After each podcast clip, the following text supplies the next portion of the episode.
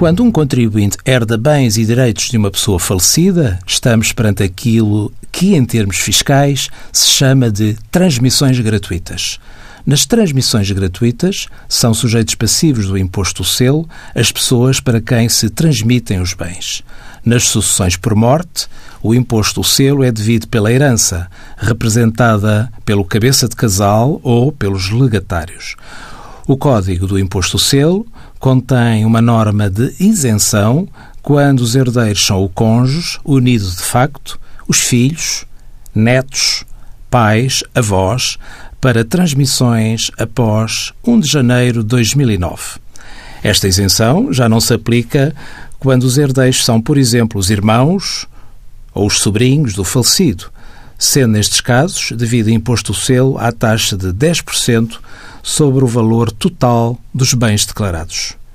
Envie as suas dúvidas para conselhofiscal.tsf.occ.pt.